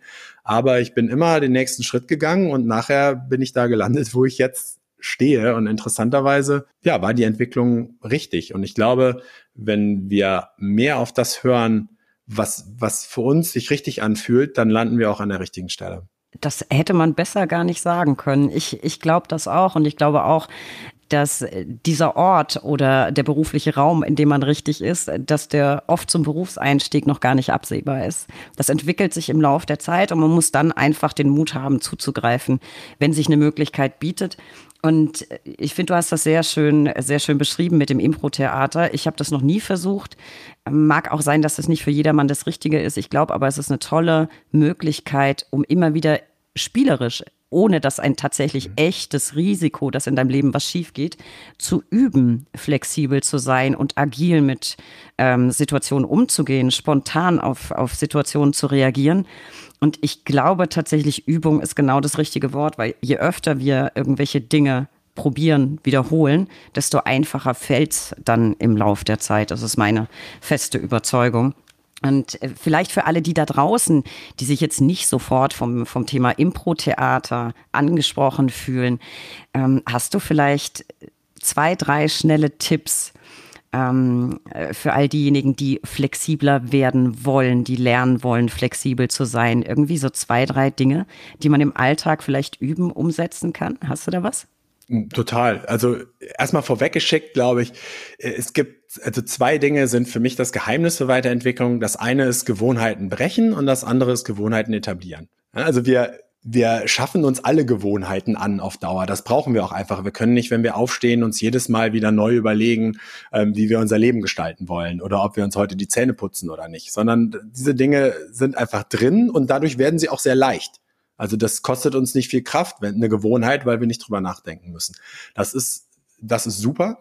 Ähm, es kann uns allerdings eben auch auf Dauer einengen. Wir müssen also auch lernen, wir müssen es uns zur Gewohnheit machen, unsere Gewohnheiten zu brechen. Und das ist äh, mein Tipp ähm, das zu lernen. Und ich habe das über das Impro-Theater ursprünglich gelernt, aber ich habe das auch weiterentwickelt.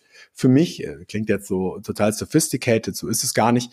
Ähm, aber ich habe es institutionalisiert, sagen wir mal so, dass ich mir sage, ich mache immer wieder neue Dinge. Ich habe beispielsweise äh, mit Parkour angefangen, in einem, in einem, recht hohen Alter. Ja, das waren ja meistens Leute irgendwie, wenn sie in der Schule sind, ja, also durch die durch die Stadt hüpfen, über Mauern und äh, irgendwo runter, hoch und, und, und, rückwärts die Treppe hoch und solche Dinge. Ähm, und andere Hobbys, also Bouldern und, und solche Dinge. Ähm, aber eben auch, und ich glaube, das ist etwas, womit, womit jeder und jede anfangen kann, einfach zu sagen, einmal die Woche mache ich eine Sache anders als normalerweise. Und das können ganz simple Dinge sein. Man muss jetzt nicht mit Parcours anfangen.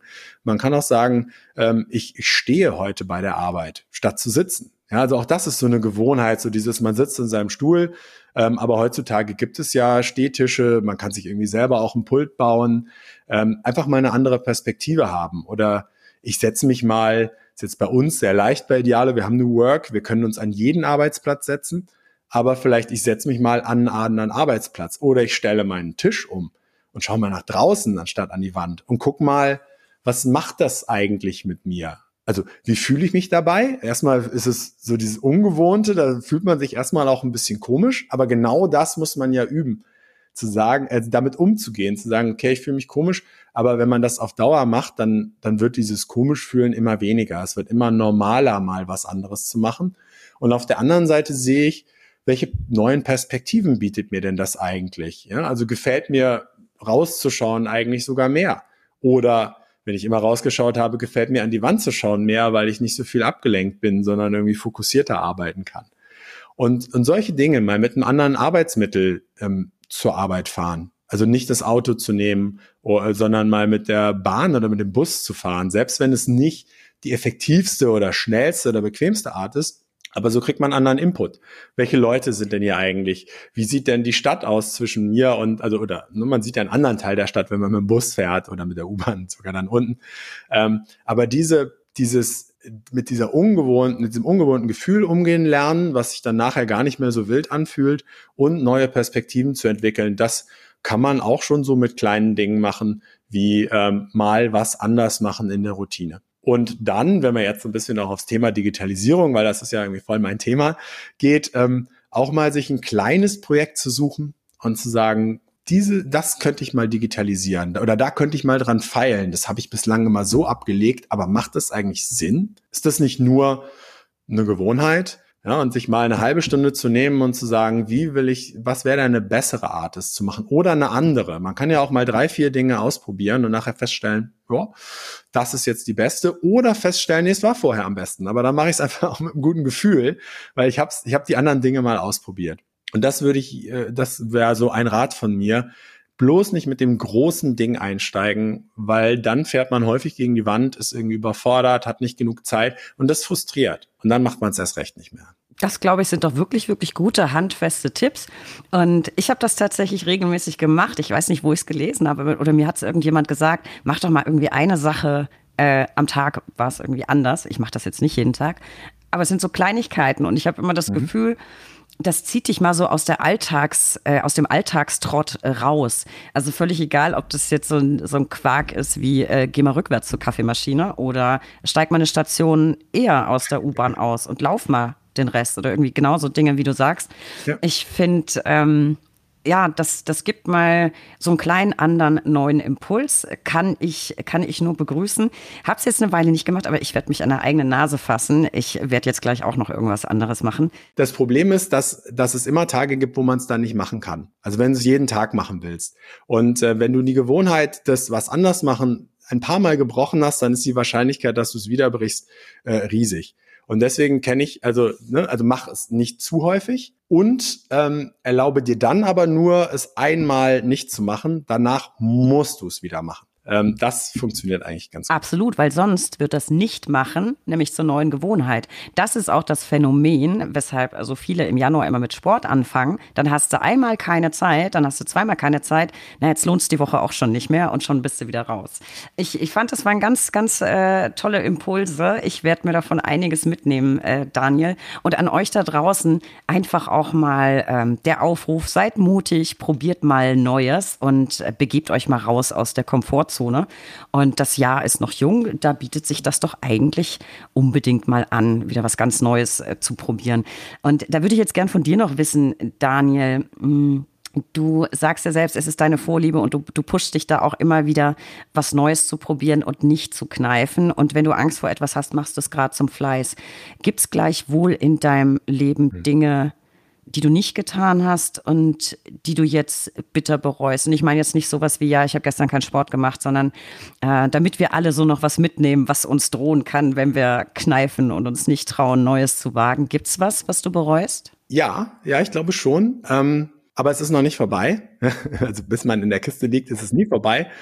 Ähm, ich glaube, ich hätte gerne, ich würde gerne ein paar Jahre lang mal in einem anderen Land leben ich habe das, ich habe das in Paris gemacht. Ich habe ein Jahr in Paris studiert und ich habe war eben ein Jahr in den USA. Aber ich glaube, ich würde wirklich gerne mal vier, fünf Jahre am Stück, vielleicht auch ein, ein abseitigeres oder exotischeres Land als jetzt irgendwie USA und Frankreich machen, weil ich glaube, da kriegt man noch mal ganz andere Perspektiven. Aber wie gesagt, es ist noch nicht vorbei. Ich glaube, es hätte bessere Zeitpunkte gegeben, aber ähm, ich werde ich werd das noch machen jetzt gerade, wo du mich drauf, quasi drauf stößt, nehme ich mir das jetzt mal ganz fest vor. Aber das ist doch ein ganz großartiger Mutmacher, nicht nur für mich, sondern auch für alle da draußen. Selbst wenn du bereust, etwas noch nicht getan zu haben, wie du sagst, es ist noch nicht vorbei, wir haben noch alle Zeit der Welt. Ähm, geht mir genauso. Also ich wollte immer den Motorradführerschein machen hat sich irgendwie immer nicht ergeben. Irgendwas war immer. Ich habe ihn letztes Jahr gemacht und das Einzige, was ich bereue, ist, dass ich ihn nicht schon 20 Jahre eher gemacht habe. Aber dann war eben jetzt der richtige Zeitpunkt. Und ähm, ihr da draußen, hinterfragt doch mal bei euch, was wolltet ihr immer schon machen? Was wolltet ihr immer schon mal verändern? Und dann geht's doch einfach mal an in kleinen Schritten. Ich finde, das ist äh, ein, ein hervorragendes Ende für unser bisheriges Gespräch. Ganz am Ende sind wir noch nicht, Daniel. Ich habe noch ein kleines Attentat auf dich vor. Ich möchte gern noch ähm, zu meiner persönlichen Lieblingskategorie kommen. Die trifft natürlich auch dich. Die drei Ls. Der Buchstabe L kann für so vieles stehen.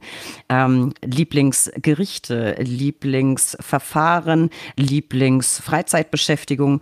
Und für dich habe ich mir die drei folgenden ausgedacht, äh, natürlich so ein bisschen ähm, analog zu unserem heutigen Gespräch. Du hast eben gesagt, du interessierst dich sehr für Theater, spielst ja eben auch selbst. Welche ist deine Lieblingsbühne? Ah. ähm, meine Lieblingsbühne ist tatsächlich, äh, ganz ehrliche Antwort, die, die mir gegeben wird oder die, die mir eingeräumt wird. Das finde ich gut. Ich bin, ich bin nicht gut da drin, beispielsweise, also ich bin ja Speaker, aber bei Familienessen, oh, da sind alle, jeder will was erzählen und da bin ich eigentlich immer einer der leisesten, weil ich mag das nicht, mir diesen Raum so, ja, mit Gewalt quasi zu nehmen. So fühlt sich das für mich immer an. Und ich bin viel lieber auf der äh, Impro-Theaterbühne, wo die Leute ein Ticket gekauft haben, da sitzen und sagen, so, den will ich jetzt sehen. Ja, sozusagen, ich kriege die Bühne bereits geboten. Ähm, das das finde ich toll. Und äh, ähnlich auch als Speaker, wenn ich bei Kongressen bin, wenn ich in Unternehmen bin, äh, bei Verbänden, die haben mich gebucht und die sitzen da und sagen, den will, den will ich hören. Und das kann ich dann auch ausfüllen und das macht mir dann auch Spaß. Das, das kann ich gut nachverstehen, äh, nachvollziehen. Und ich hätte es ja auch beinahe geschafft, äh, dich auf der Bühne zu sehen. Ich hatte mir ja schon Datum ausgeguckt. Du hast äh, tatsächlich hier ums Eck rumgespielt und ich kam leider zu spät von der Dienstreise. Aber irgendwann äh, wird das mal klappen, weil ich möchte unbedingt äh, bei euch mal reinschauen. Und ähm, jetzt hast du selber schon ein bisschen erzählt, was du in deiner Freizeit äh, so machst. Mal abgesehen von den sportlichen Aktivitäten, die du eben schon genannt hast, Parkour, äh, das würde ich übrigens auch gerne mal sehen, und äh, Theater spielen, was ist im Übrigen deine Lieblingsfreizeitbeschäftigung? Ähm, übrigens, Parcours mache ich ja auch nicht dauernd. Ich mache immer wieder neue Sachen. Deswegen, äh, ich weiß nicht, ob du es sehen willst. Im Verhältnis zu den jungen Leuten äh, geht es so. Ähm, meine sonstige Lieblingsbeschäftigung ist, glaube ich, äh, ist Reisen tatsächlich. Ähm, das, das geht so ein bisschen zusammen mit dem, ich will in einem anderen Land leben. Ich finde es total spannend, äh, andere Zusammenhänge zu sehen. Ähm, ja, ist ja auch so mein großes Thema. Deswegen ist Reisen auch etwas, was ich hier, was ich jetzt äh, bitterlich auch vermisst ja. habe während äh, Corona. Und ähm, jetzt, wo Corona vorbei, sagen wir mal, endemisch geworden ist, äh, Gibt es dann trotzdem, finde ich, sollte man wieder über, über Klimawandel nachdenken. Ne? Irgendwie ist es ein bisschen so, hey, jetzt kann man wieder reisen, aber das Thema hatten wir ja davor. Deswegen muss ich mal gucken, wie verantwortungsvolles Reisen geht. Aber tatsächlich finde ich Reisen unheimlich spannend, ähm, neue Leute, neue Zusammenhänge, andere Kulturen kennenzulernen. Und ähm, das werde ich jetzt auch wieder eher aufnehmen. Glücklicherweise geht's jetzt schon ganz gut. Man kann ja auch mit der Bahn irgendwie durch Deutschland reisen und so. Das mache ich irgendwie auch viel gerade. Ja, das äh, kann ich, kann ich bestätigen. Reisen hat mir auch gefehlt, wobei ich es jetzt in Anbetracht der, der Gesamtsituation absolut in Ordnung fand. So, und jetzt, und da bin ich mal gespannt, ähm, dein Lieblingsthema würde ich gerne noch hören, mit der Auflage, es darf nicht Flexibilität sein. Ich will, was beschäftigt dich momentan am meisten? Womit beschäftigst du dich am, lieblich, am liebsten? Mit welchem Thema? Natürlich hat alles mit Flexibilität zu tun. ähm, aber jetzt nicht Flexibilität zu sagen, ist mein Lieblingsthema. Gerade ist tatsächlich äh, Chatbots. Ja, also äh, ChatGPT, wir haben schon drüber gesprochen, finde ich total spannend in allen Bereichen. Also nicht nur als, als Jurist, sondern auch als, als Speaker, auch als ähm, Influencer im kleinen Rahmen, äh, so ein bisschen, was kann ich mit dieser KI alles machen? Ähm, auch kreativ, also ne, ähm, Tom Bregelmann lässt sie irgendwie Limericks äh, gestalten ja. oder macht einen Epic Rap Battle zwischen Spitzen, Anwälten und ChatGPT. Also man kann auch unheimlich kreativ sein und ähm, da nutze ich ChatGPT auch gerade als Tester in ganz vielen Zusammenhängen. Also ich lasse mal was Kreatives machen, ich lasse ihn mal einen juristischen Text schreiben, ich lasse ihn mal einen SEO-optimierten Marketing-Text für LinkedIn schreiben.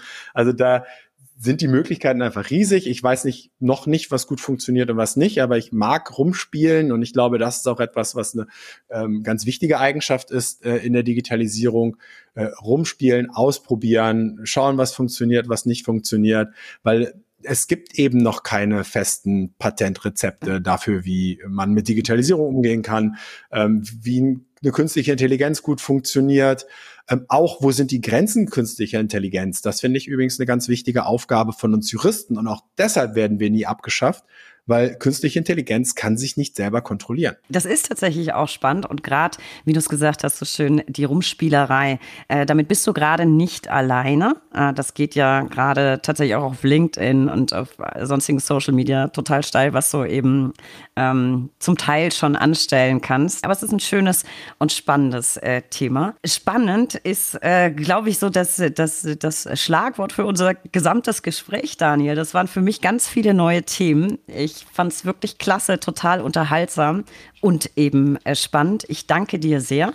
Ein Wort an unsere Lauscher da draußen. Besucht uns unter www.brack.de für tagesaktuelle Infos rund um den Anwaltsberuf. Abonniert diesen Podcast. Wir freuen uns über jeden neuen Zuhörer und folgt uns auf Instagram unter recht unterstrich interessant.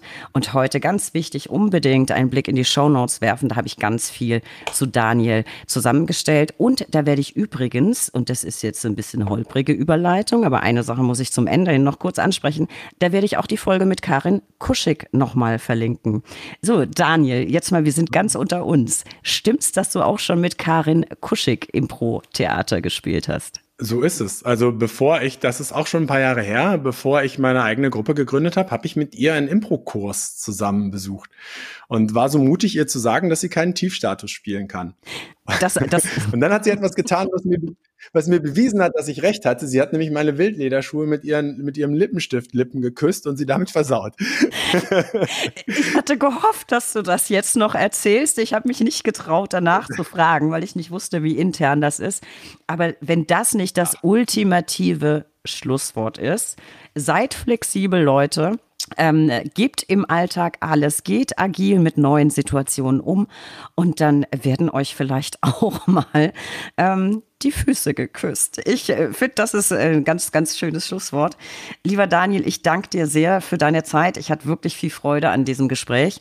Und äh, wenn sich alles noch ein bisschen weiterentwickelt hat im Bereich Digitalisierung, vielleicht schnacken wir dann nochmal und machen ein Update. Ich habe jetzt noch tausend Fragen, aber ich fürchte, wir sind jetzt schon über der Zeit. Es hat mir viel Spaß gemacht. Ich danke dir. Danke, es hat mir auch riesig Spaß gemacht und ich nutze mein Schlusswort, um zu sagen, äh, bei den Links unten schaut mal, ähm, ich habe einen Selbsttest gemacht für Kanzleien, wie digitalisiert die eigentlich sind, weil das ja auch manchmal wichtig, äh, wichtig zu wissen, wo man steht. Wer also Lust hat, ähm, da mal reinzuschnuppern und zu gucken, was meine Einschätzung ist, wie digitalisiert eure Kanzlei ist, dann tun Sie das. Ansonsten bis bald. Ich freue mich auf das nächste das. Gespräch. Ja, ich mich auch. Nutzt das gerne, liebe Zuhörer und Zuhörerinnen. Und dir noch einen schönen, entspannten und flexiblen Tag, lieber Daniel. Danke, dir auch, Steffi.